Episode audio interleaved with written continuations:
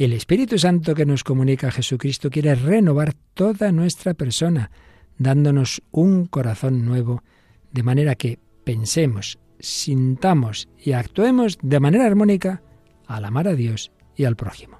Terminamos hoy nuestro largo recorrido sobre la afectividad humana y cristiana. ¿Nos acompañas?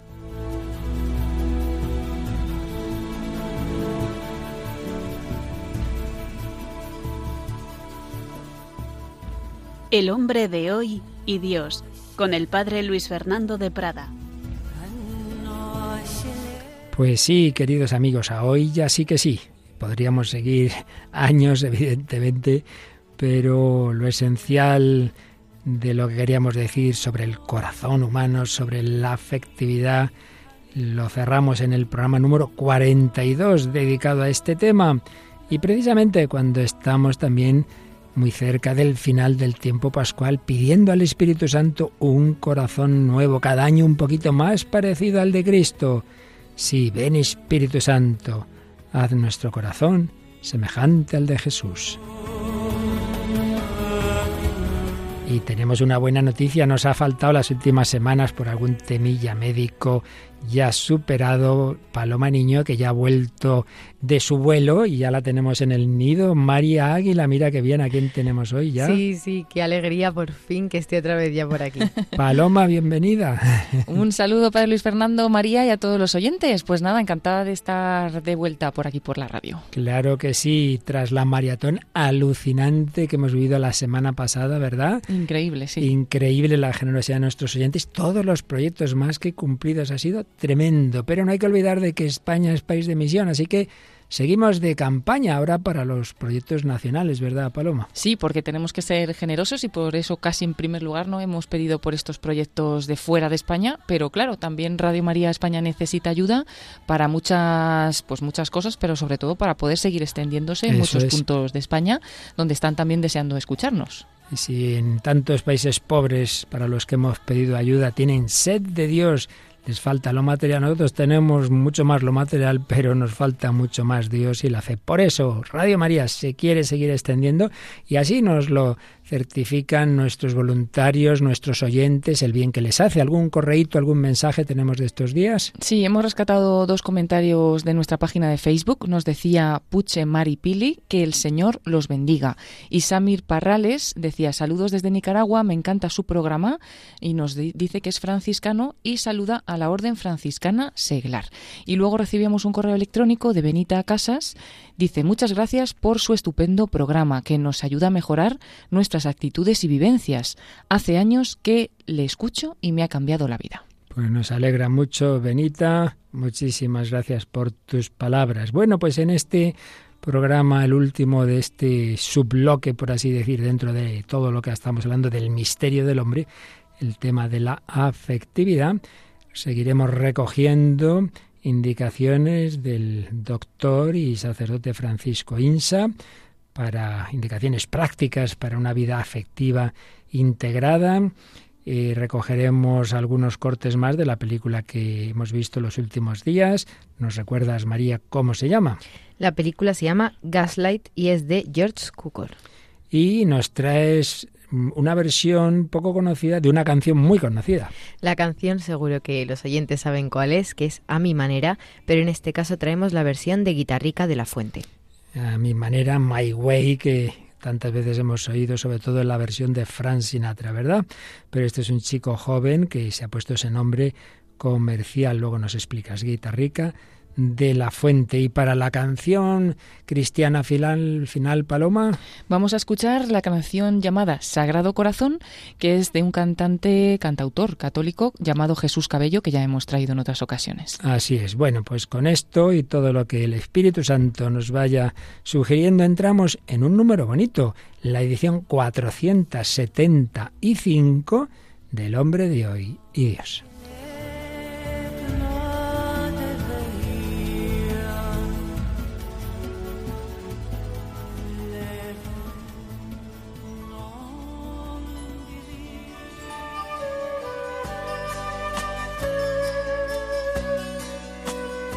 En las sugerencias o indicaciones del sacerdote y psiquiatra Francisco Insa, en su obra Con todo tu corazón, con toda tu alma, con toda tu mente, formar la afectividad en clave cristiana. Para ese fin de esa formación de la afectividad, hemos ido recogiendo bastantes indicaciones y, y nos habíamos quedado a medias de algún aspecto sobre el aprovechamiento del tiempo, pero eso lo diremos después.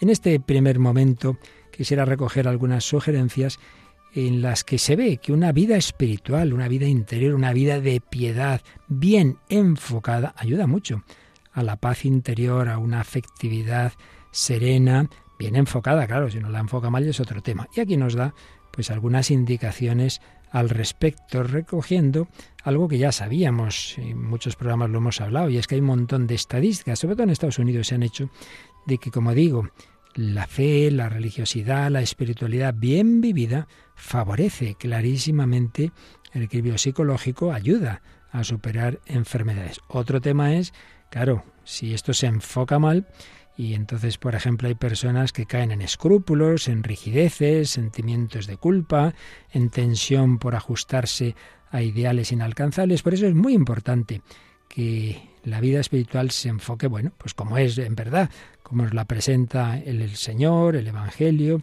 la Iglesia, sin distorsiones. Y en este sentido, en primer lugar, qué importante la visión de Dios como Padre que nos ama de Jesús como mi amigo entrañable, que nos quiere, que me quiere con toda la locura de su corazón, del Espíritu Santo, mi abogado, mi consolador, tú eres mi Dios.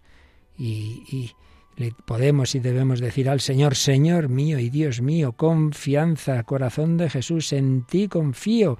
Si para la afectividad lo más importante es saberse y sentirse amado y amar, bueno, pues ¿quién mejor que Dios colma sobreabundantemente esa necesidad?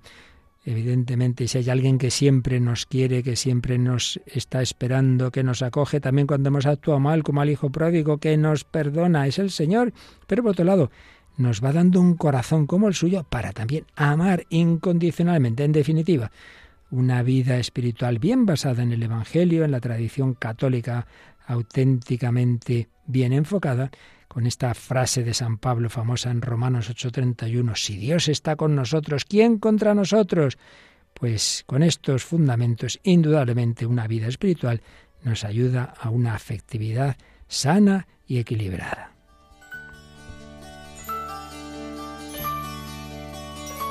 Pero llegan los sufrimientos, sí, pero ya hemos dicho en muchas ocasiones que lo peor no es sufrir, lo peor es sufrir sin sentido, en soledad, y sin esperanza. Bueno, pues la vida cristiana nos da sentido al sufrimiento, me uno a la pasión de Jesús, puedo colaborar a la redención del mundo, puedo meditar esa pasión, mirar al crucifijo sin victimismo, considerar ese amor que le llevó a Jesús a sufrirla y saber que el Señor quiere que con mi sufrimiento me una a Él y le ayude, le ayude a salvar el mundo y me santifico en esa enfermedad, también cuando son patologías psíquicas Ahí debo preguntarme cómo voy a manifestar aquí y ahora mi amor y a Dios y al prójimo, porque puedo estarme quejando, haciendo la vida incómoda a los demás, o al revés.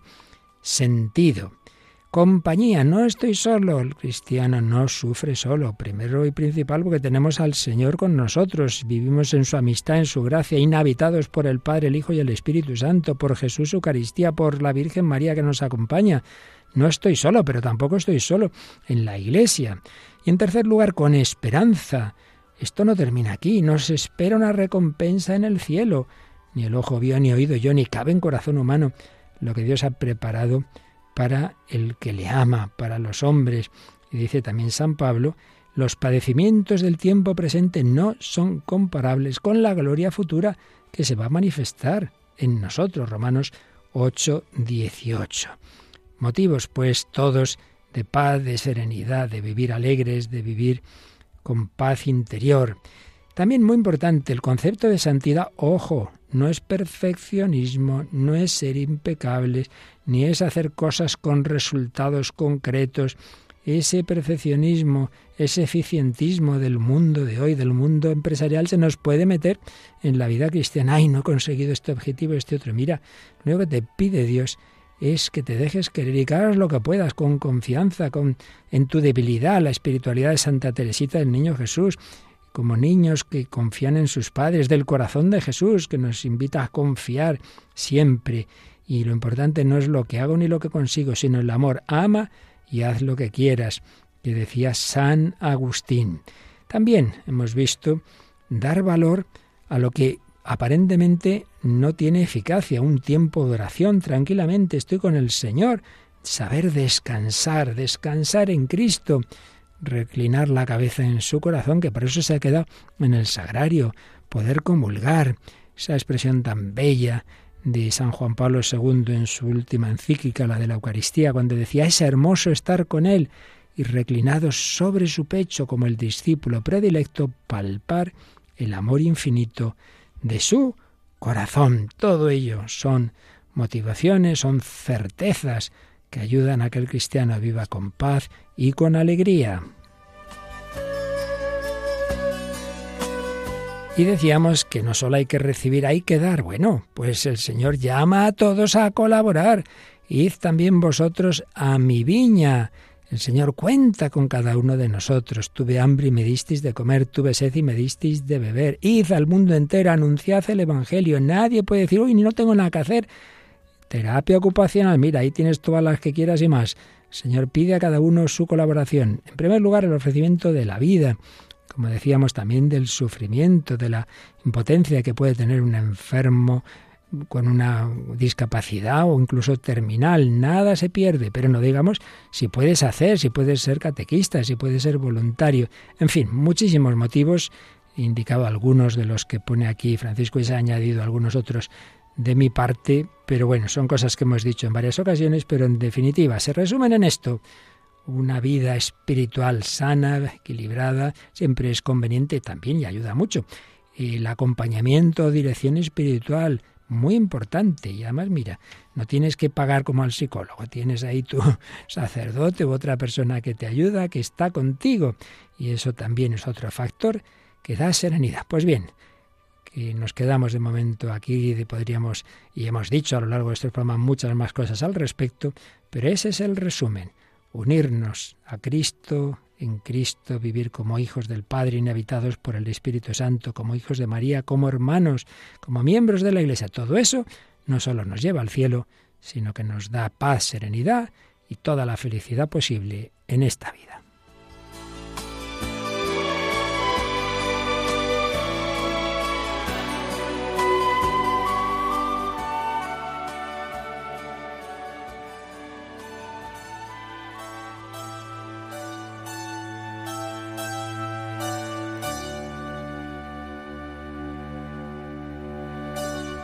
Aquí seguimos en Radio María, en la edición 475 del Hombre de Dios, que es la 42 de este bloque que hemos ido dedicando a la afectividad, aunque la verdad es que de este tema de la afectividad se había hablado en otros aspectos en días anteriores, en bloques anteriores, por ejemplo, cuando hablábamos del trípode de la personalidad, cuando hablábamos de la madurez, en fin, todo tiene que ver, porque en el hombre todo está unido.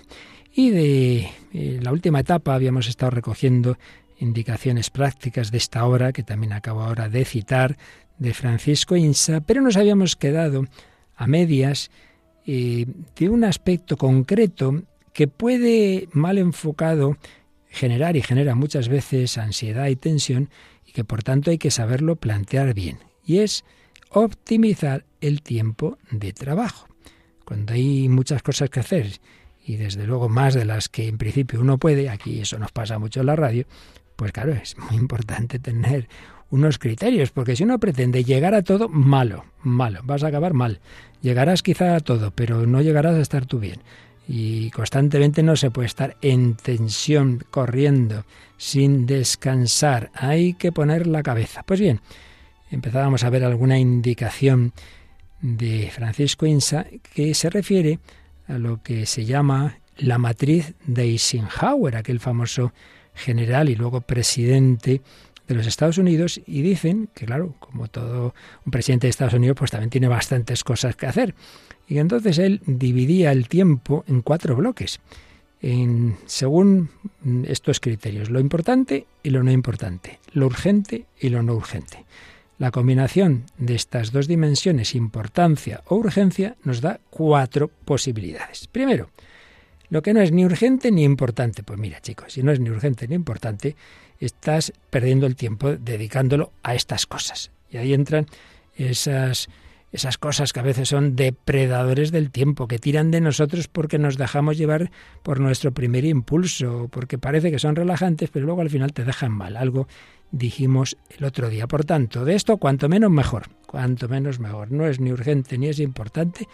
Ojo, otra cosa es el sano descanso que necesitamos. Eso sí es importante, ¿eh? pero estamos hablando de estas cosas en que al final es que no sirven para nada. Segunda casilla, segundo bloque, segunda posibilidad.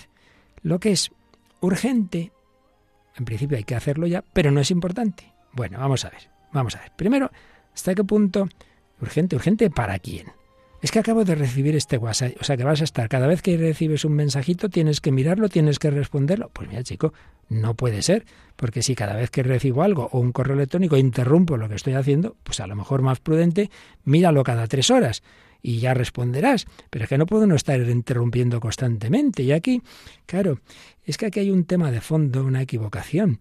El que alguien me manda un mensaje le da derecho a que yo le responda de manera inmediata. Pues no, pues no. Entonces, si no nos pasamos el día atendiendo a las urgencias de los demás a costa de las nuestras. Entonces hay que tener cuidadito.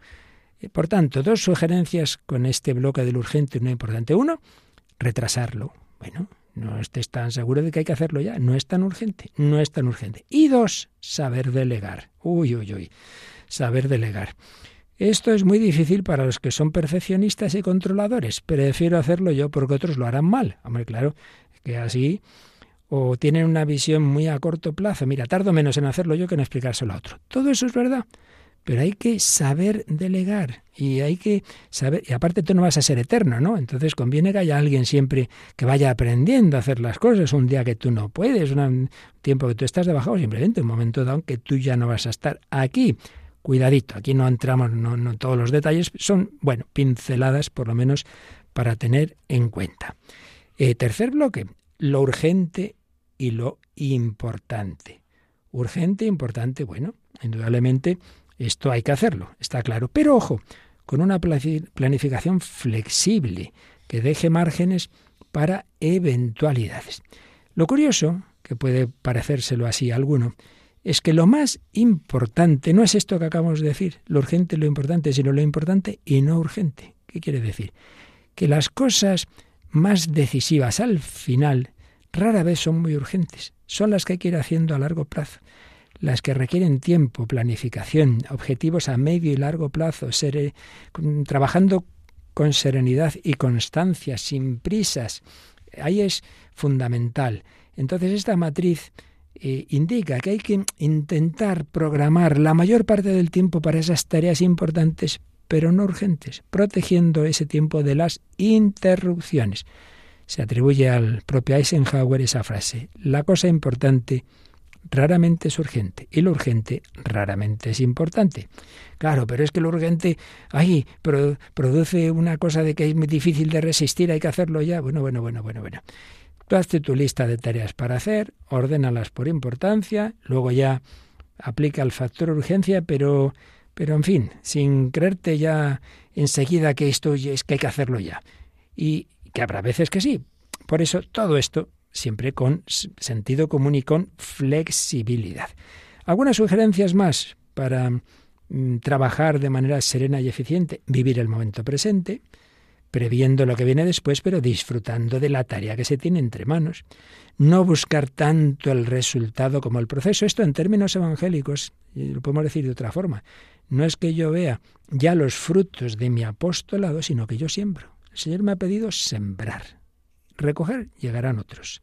No se nos pide conseguir nada, sino intentarlo todo. Esto es muy importante y más teniendo siempre claro que yo no voy a convertir a nadie, que es el Señor. Eso sí, me pide mi colaboración. Luego ya es Él. Uno siembra, otro riega, pero solo Dios da el crecimiento. No te creas tú aquí el que lleva la historia, el que lleva la iglesia. Si uno se lo cree, ya está mal planteado, ya está extenso, no puede ser. Otra indicación hacer el bien por amor a Dios, no por esperar la, la satisfacción de que nos lo agradezcan. Uy, madre mía, como uno viva en función del agradecimiento ya se puede ir retirando porque ya sabemos cómo somos, muchas veces empezando por los hijos, somos desagradecidos, eh, llevamos cuenta de lo malo y no de lo bueno. Nada de eso, nada de eso. Hacer el bien por sí mismo y por amor a Dios, pero no porque me lo paguen y mucho menos compararse y entrar en competitividad. Esto pasa tantas veces en las empresas. Oh, y hay zancadillas, puñaladas de unos con otros. Todo eso hace mucho daño. En fin, todo esto implica también saber decir que no. No podemos decir que sí a todo el mundo. Es que me urge esto, sí, pero ya, pero antes yo te ya me había comprometido con otra persona. ¿Qué le vamos a hacer? Saber decir que no. Y también, y también, y de esto yo podría contar algo también, saber acabar el día o el trabajo aunque me queden lista de tareas pendientes, a dormir. Ya mañana nos meteremos con lo pendiente, no podemos hacer todo en un día, la vida no se acaba hoy. En fin, ¿qué os parece, Paloma y María? Yo creo que son consejos muy interesantes, ¿verdad, Palomita? Que tú que andas siempre volando ahí de aquí para allá. Aquí estoy anotando. ya te veo, ya te veo. No, sí, son muy, muy interesantes y quizás no siempre nos las tomamos tan en serio, aunque lo pensamos. Pues hay, que siempre estamos diciendo, ay, me tengo que organizar, me tengo que organizar, pero luego muchas veces nos dejamos llevar por eso, por lo urgente, por lo que nos interrumpe, por lo menos importante, ¿no? Entonces es bueno tenerlo claro y, quizás hacer esa tabla, ¿no? De las cosas urgentes e importantes y, verlo bien. Y esta chica que allí de vez en cuando la vemos un poco estresadita, María. Sí, es verdad que a mí, sobre todo lo de dejar para el día siguiente, lo de no completar la lista de tareas, a mí es algo que me cuesta y ah, que tengo que eh? aprender, sí, a relajarme un poco en eso. Pero es verdad que lo del cuadrante que, que has comentado, ya me lo había dicho mi madre hace tiempo. Mira, mira. Que lo vio por ahí y me pareció algo súper interesante y que podíamos hacer en nuestra vida porque es verdad que al final te sirve pues para descartar un montón de cosas que te dejan muchísimo tiempo libre o que te ayudan pues eso a centrarte en lo que realmente mm, te va a llevar eh, tiempo o que necesita ese tiempo. ¿Y qué pasa? Que al final, como todo, pues lo dejas de hacer. O sea, empiezas haciéndolo y ahora que estoy otra vez... Pues en cuanto acabes tus tareas actuales, te, en fin, revisas todo esto. ¿Te parece? te lees si quieres despacito este capítulo que aquí yo he resumido, porque es verdad que nos pasa eso, que al final tampoco dedicamos tiempo a cosas como estas, que es organizar lo que tengo que hacer, con lo cual no nos rinde como debería, en el buen sentido, el tiempo. Bueno, pues nuestro tiempo durante meses en este programa se ha dedicado a esa dimensión tan importante de la psicología humana que es la afectividad. No somos por supuesto, no somos animales solo con un cuerpo, lo tenemos y es parte, no solo lo tenemos, somos también seres corporales, no somos eh, ángeles que solo tienen un entendimiento, no, Señor. Eh, no, solo, no somos solo personas que hacen cosas, todo debe integrarse, pensar, sentir, actuar. Pero sobre todo nos hemos dedicado a ese sentir teniendo muy claro que sentir tiene un sentido hondo, profundo, que se expresa en la palabra corazón, que incluye, que incluye lo intelectual y que lleva a la acción. Hemos dedicado muchos programas y una de las cosas que hemos visto es que nuestro mundo tiende mucho a reducir lo afectivo a los niveles más superficiales, más emocionales. Y claro, ¿eso qué implica? Que las emociones varían mucho. Entonces hemos visto muchísimos ejemplos en canciones, en películas, de ese sentimiento. De repente me enamoro, de repente me desenamoro. Bueno, pues algo de esto está en la canción que nos trae hoy María Águila. Sí, algo así pasa en la canción A mi manera, interpretada en este caso por Guitarrica de la Fuente. Bueno, este cantante es eh, compositor español y su nombre es Álvaro La Fuente. Guitarrica de la Fuente es el nombre artístico que ha hecho de la unión del diminutivo de guitarra, Guitarrica, que es así en Aragón su tierra, y su apellido La Fuente. Eh, bueno, empezó en 2018 cuando versionaba temas de otros artistas y los subía a YouTube y de hecho un año después, en 2019, fue reconocido como uno de los fenómenos musicales revelación aquí en España. Y esta versión de A mi manera la hizo para un anuncio de cervezas. Dice que cuando la gente vio esta, este trocito del anuncio empezó a pedirle la canción completa y el 22 de abril de 2022 la lanzó como single. Sin embargo, no ha sido el único artista español en hacerlo, porque ya ha habido otros que la han adaptado, como Los Panchos, que fueron los primeros, este dueto mm. mexicano. Para versionar la canción a la mi manera. La canción a mi manera, sí.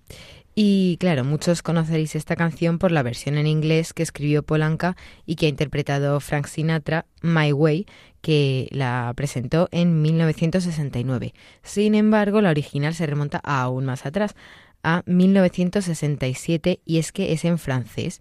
Se llamaba Comme d'habitude, que significa como de costumbre y la escribió Claude François y Jacques Revox. Esta versión habla pues de la costumbre, el habituarse a ciertas cosas, sobre todo en la vida de pareja de, de estos dos escritores.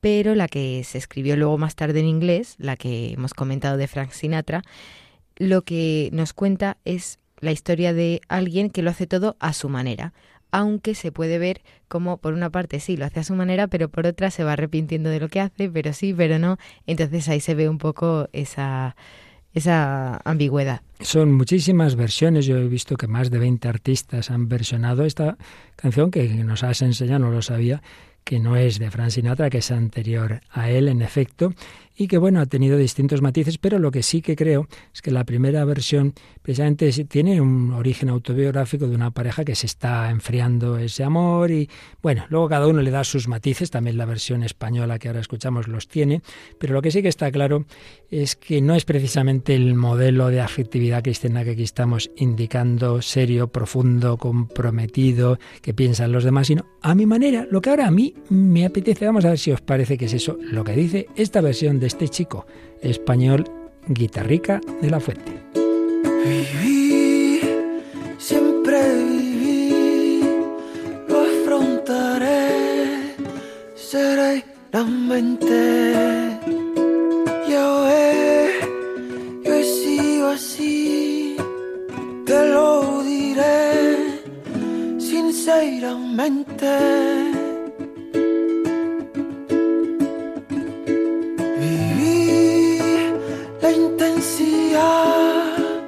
Y no encontré jamás frontera. Si bien todo ello fue a mi manera.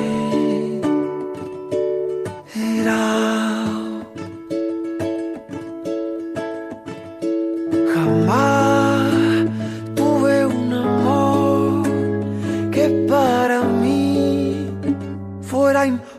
Tomé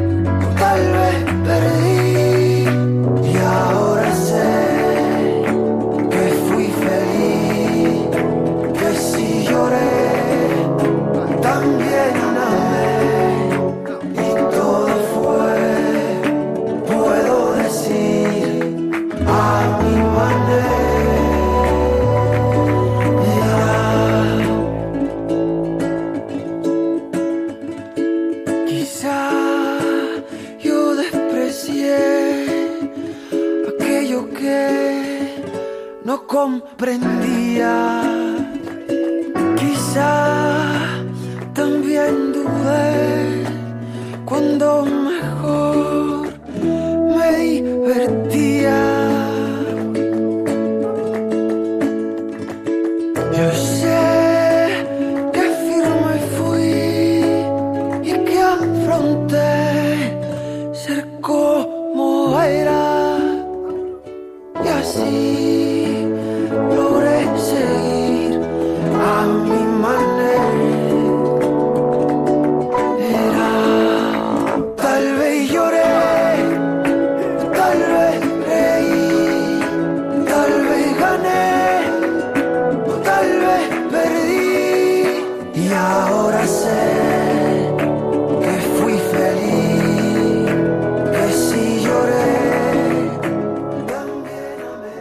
Están escuchando en Radio María El hombre de hoy y Dios, con el padre Luis Fernando de Prada, Paloma Niño y María Águila.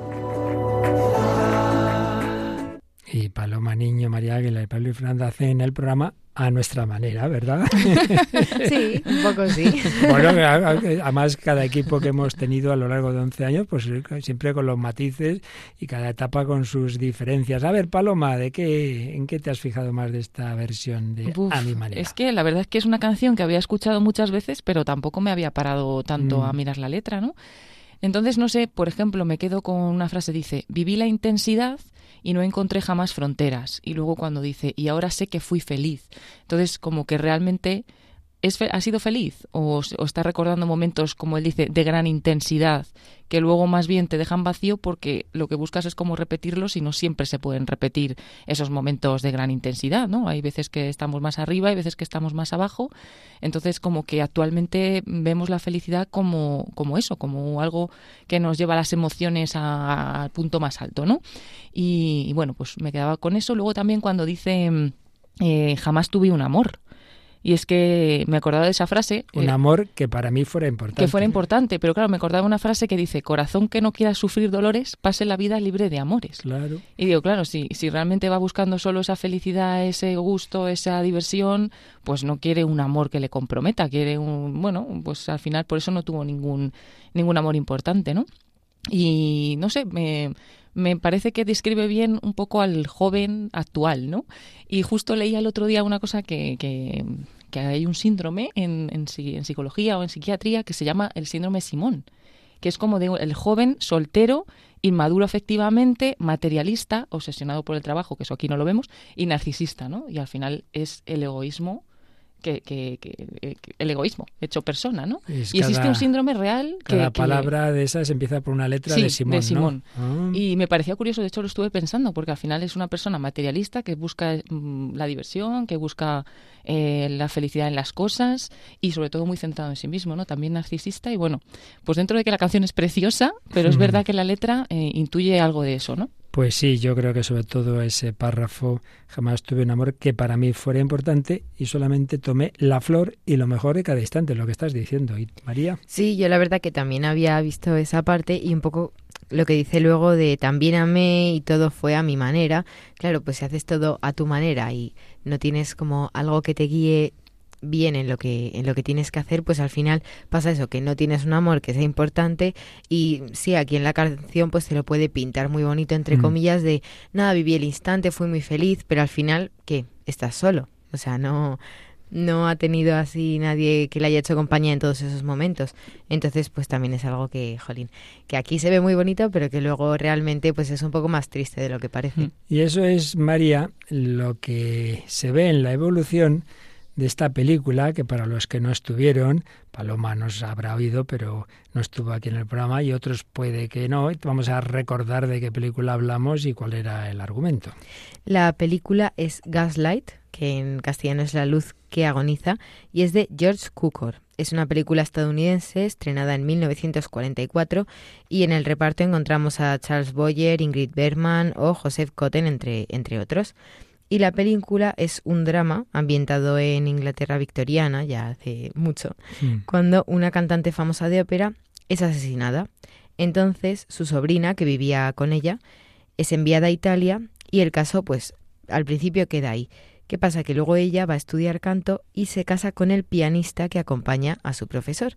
Entonces los dos se mudan a la casa que era antes de su tía y ahí empiezan a ocurrir cosas un poco extrañas. Entonces es importante que recordéis de los cortes de los programas anteriores que todo ha sido un, un, amor de estos, de al instante, un flechazo en 15 días, pero si no te conozco, bueno, pero no importa, pero esta nos queremos mucho, pero no sé qué, pero no sé cuántos, entonces, ¿qué hacemos y tal? ¡Hala! 15 días se casan, pero bueno, pero si no, ¿qué, qué locura es esta? Un amor apasionado, un amor, como dices, del instante. Y entonces vamos a escuchar ese momento en que eh, ella quería pensarlo un poco, que se va, se va a un hotel, pero el, otro la espera allí, y entonces ya estando allí, ya definitivamente planean qué van a hacer y dónde se van a ir a vivir. Recordemos que ella, claro, se había quedado traumatizada porque en esa casa de Londres es donde fue asesinada su tía. Escuchamos el diálogo. ¿Cuándo la empezarás? Oh, cualquier día. Cuando volvamos de nuestra luna de miel y sienta la dicha de disfrutar de una casa nuestra. ¿Dónde? ¿Dónde quisieras tú que fuera? No lo he pensado. París, tal vez. ¿París? ¿O Roma? ¿No te parecería mejor Londres? ¿Londres?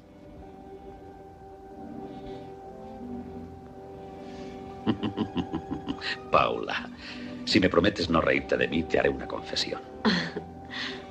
¿Cómo voy a reírme? ¿Qué es? Oh, una idea. Una idea tonta que tengo en la cabeza hace años.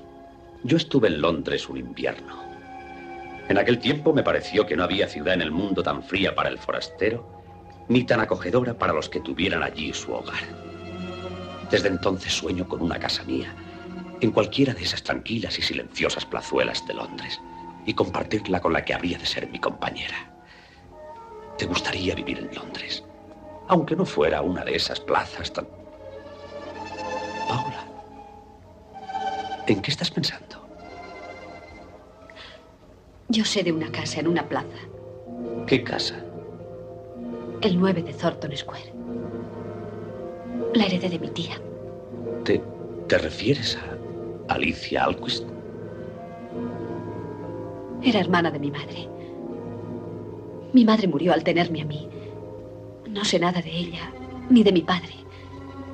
Viví siempre con mi tía, como tal hija suya. Después de lo que pasó, no quise volver más.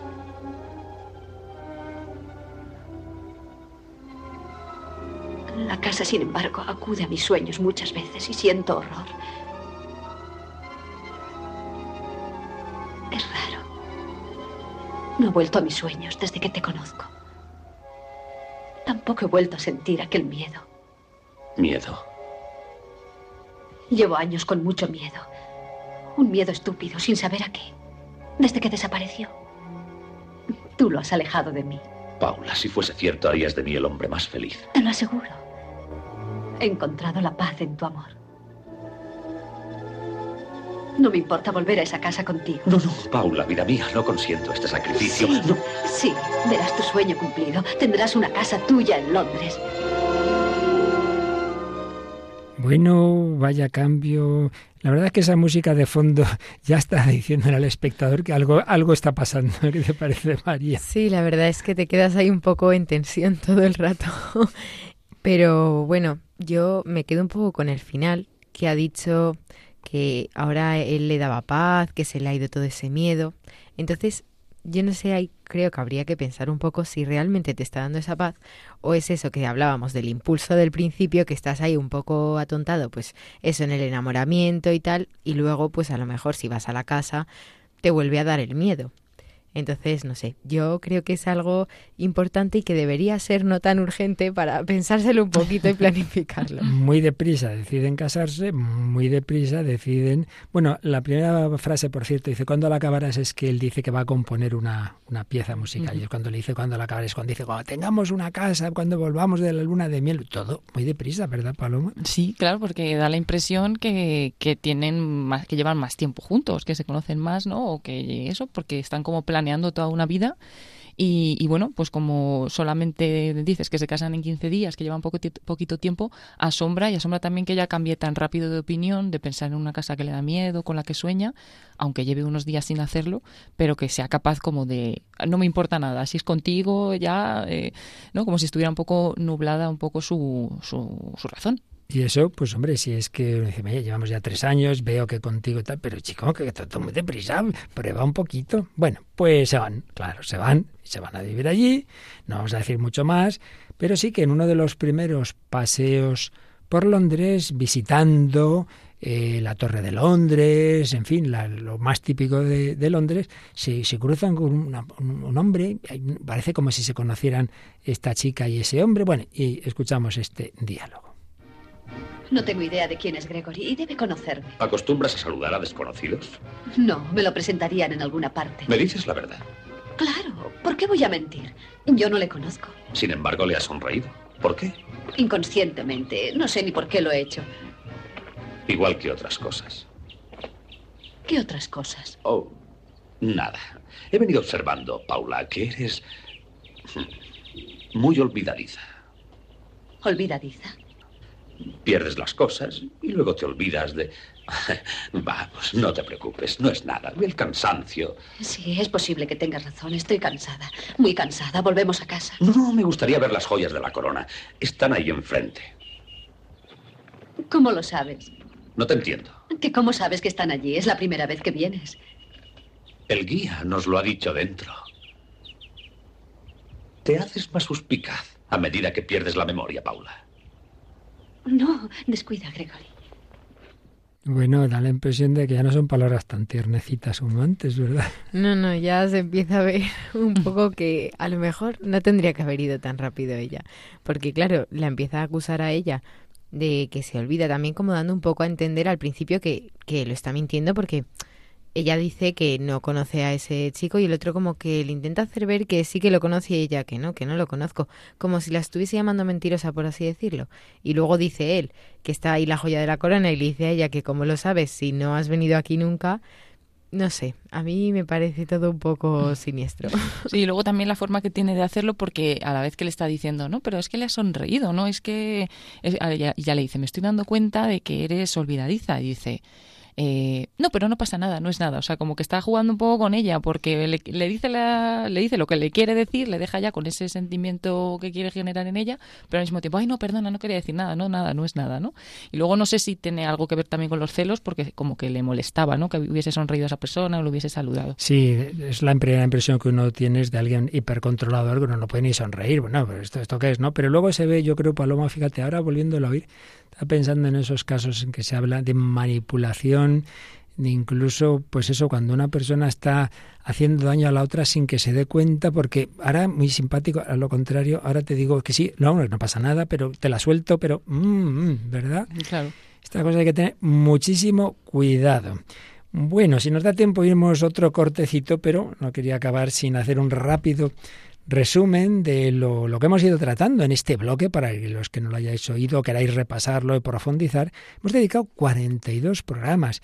Ya digo que antes habíamos tocado temas también relacionados, pero ahora de una manera más sistemática hemos hablado de lo que nos ha enseñado la filosofía clásica, en lo que solemos llamar la antropología filosófica y luego ya la psicología moderna sobre este complejísimo laberinto afectivo, digamos así con el título de uno de los libros de Enrique Rojas, porque aquí entran desde las emociones más superficiales, más sensoriales, hasta la afectividad espiritual, esas consolaciones, por ejemplo, de que habla San Ignacio de Loyola, esas noches oscuras de que habla San Juan de la Cruz, esos estados de unión con Dios muy hondos, muy profundos, bueno, eso también es afectivo, pero ya no es desde luego una emoción puramente sensorial, desde emociones, pasiones, sentimientos, estados de ánimo.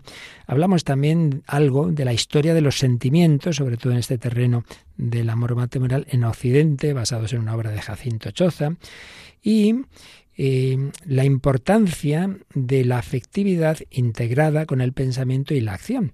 Y cómo siempre ha habido corrientes, como por ejemplo de los griegos los estoicos, y en cierto modo en la psicología moderna podemos decir el conductismo, que dan poca importancia, los estoicos ninguna, a lo que se siente, más bien que eso hay que evitarlo. Conductismo lo importante es lo cómo se actúa la conducta, y no se dan cuenta de la importancia de lo afectivo, mientras que hoy día todo lo que se habla de inteligencia emocional, etcétera, resalta la importancia de este campo. Y hemos visto que el gran doctor de la Iglesia, Santo Tomás de Aquino, tenía, como en todo lo demás, un equilibrio increíble. Hemos llegado a él de una manera especial a través de este psicólogo y filósofo que en otros momentos de este programa ya hemos usado muchas veces sus obras, Martín Echavarría. Pero también hemos traído una famosa obra de von Hildebrand, un filósofo fenomenólogo que se convirtió al cristianismo, la primera edición de este libro en español se titulaba La afectividad cristiana, la actual se titula El corazón. Y él insistía mucho en la importancia de lo afectivo, que es algo que no se limita a lo sensorial. Algunas afirmaciones suyas de tipo histórico vimos que no son tan acertadas, pero lo esencial es muy interesante. Y él, y Martín Chavarría y otros autores nos hablan de las deformaciones y enfermedades de la afectividad, como también recordamos y resumimos una charla de Monseñor Munilla sobre la crisis afectiva de nuestro mundo. Vimos el modelo supremo de afectividad humana, claro, en el corazón del Hijo de Dios hecho hombre, claro que es hombre, tiene un corazón humano, pero a la vez es persona divina. Y ese corazón de Jesús es remedio de nuestra vida emocional. Estuvimos comentando un artículo de Martín Echavarría sobre el corazón de Jesús, pues como remedio de nuestras heridas emocionales. Y luego vimos como la fuente última y suprema de toda afectividad es el amor de la Santísima Trinidad. Y ahí estuvimos comentando la encíclica de Eus Caritases de Benedicto XVI. Y ya finalmente todo esto lo fuimos aplicando a cada uno de nosotros como eh, trabajar para formar esa afectividad no solo humana sino cristiana. De nuevo volvimos a von Hildebrand y en aspectos ya prácticos prácticos a Francisco Insa, sacerdote y psiquiatra, y todo esto pues siempre añadiendo a estas reflexiones la música, el cine, los testimonios, testimonios en casi todos los programas hemos traído alguno, pero incluso hubo programas explícitamente o íntegramente de testimonios. Bueno, pues nos da tiempo a oír ya una escena más avanzada de la película en que este, esta pobre chica, el, este su marido la tiene encerrada con la cosa de que está mal de la cabeza, que no sé qué, mejor que no salga, pero ella se empeña en ir a un concierto, pero ahí hay una historia en el concierto, que un lío que monta él, y escuchamos la discusión que hay después de la velada, que es de armas tomar. Yo esforzándome en guardar el secreto entre estas cuatro paredes, y ahora, porque se te ha antojado salir esta noche, lo sabe todo Londres. Si yo pudiera llegar hasta el interior de tu cerebro y lograse aclarar por qué haces estas cosas tan absurdas e incomprensibles. ¿Qué quieres decir? Sí, Gregory, ¿qué quieres decir? Lo que no quiero confesarme a mí mismo. Pero crees que estoy loca. Es lo que vienes insinuando desde hace unos meses, desde que yo... ¿Desde cuándo? Desde aquel día en que perdí tu broche. Fue entonces cuando empezó todo. No, no. Em, empezó mucho antes al llegar aquí cuando encontré aquella carta. ¿Qué carta? Aquella que encontré entre una partitura. Era de un tal Bauer. Sergio Bauer, sí, lo recuerdo. Muy bien. Tiene razón. Fue cuando empezó. Sí. Aún te estoy viendo ahí, de pie, diciendo, fíjate, aquí hay una carta. Y yo no veía nada. ¿Qué? ¡Nada! ¡No tenías nada! ¿Qué? Me quedé helado. Pero yo todavía no podía comprender la razón de aquello. Yo, yo no sé qué, qué, Aún no sabía lo de tu madre. ¿Qué sabes de mi madre? Tu madre estaba loca. Gregory. Murió en un manicomio cuando tú tenías un año. Eso no es cierto. He hecho indagaciones acerca de la hermana de Alicia Alquist. He hablado con el doctor que la asistió. ¿Te gustaría verle? Le he oído describir los síntomas. ¿Los quieres saber? No. Empezó insinuando cosas absurdas. Oía ruidos raros, pasos, voces. Y luego esas voces comenzaron a hablarle. Hasta que entró en una casa de salud donde acabó sus días loca. Por favor, no, no siga. Ahora tal vez comprendas el porqué de muchas cosas tuyas. Y mías. Y puede que también comprendas por qué no te dejo que recibas a nadie. Debe haberle contrariado mucho que te fueras antes de poder hablar contigo. ¿A quién? Al que estaba detrás de nosotros. ¿Dónde? Esta noche.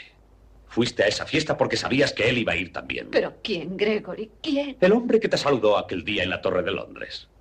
¿Quién es? ¿Alguien de tu pasado?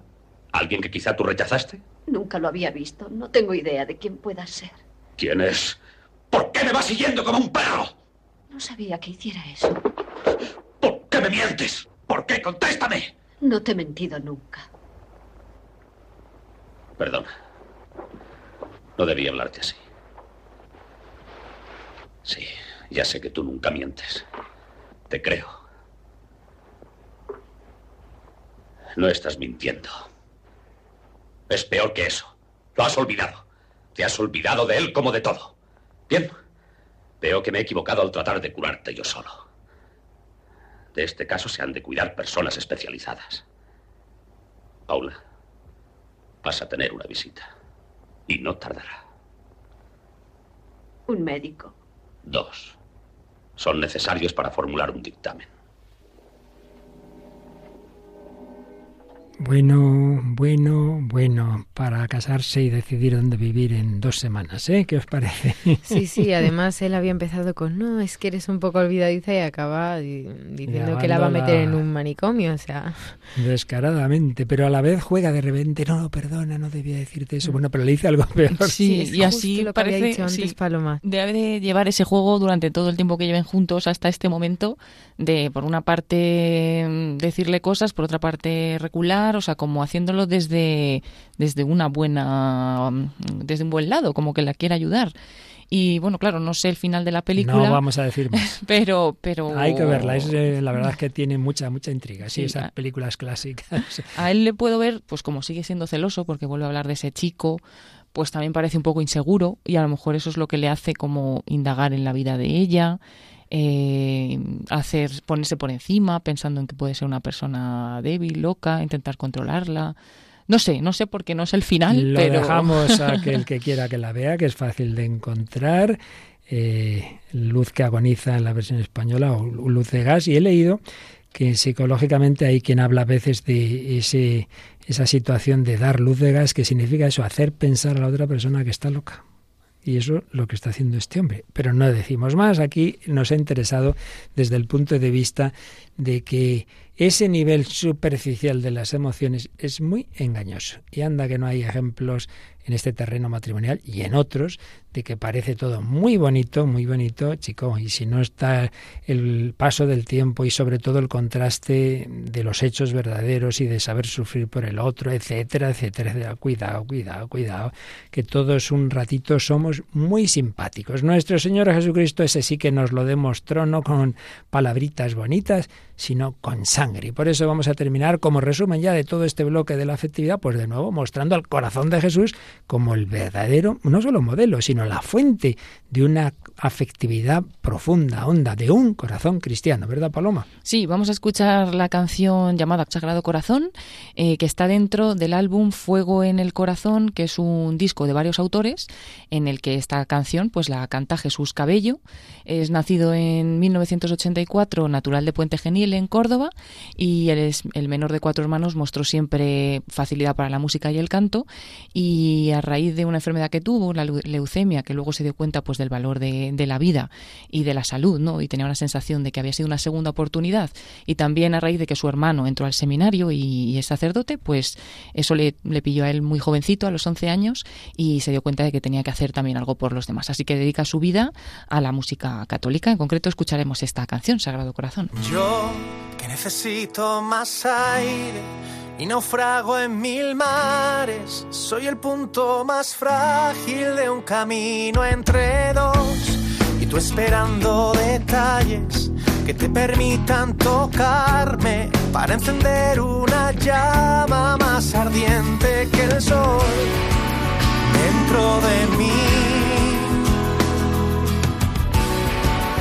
Estoy junto a ti. Sagrado Corazón, Divina Majestad, consuelo en el dolor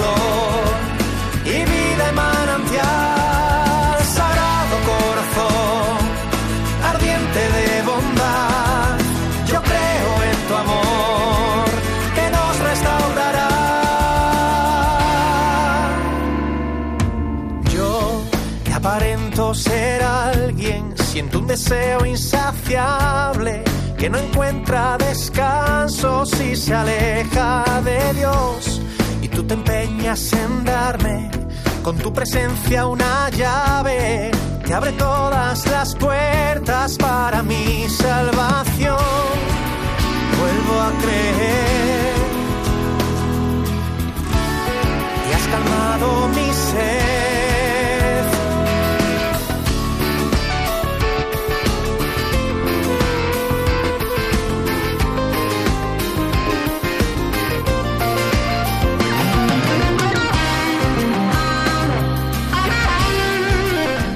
Deseo insaciable que no encuentra descanso. Si se aleja de Dios, la fuente de todo amor, ese corazón ardiente de bondad que quiere sanar nuestras heridas.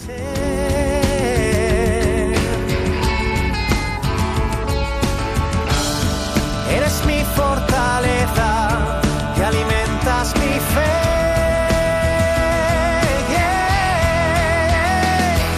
Sagrado corazón,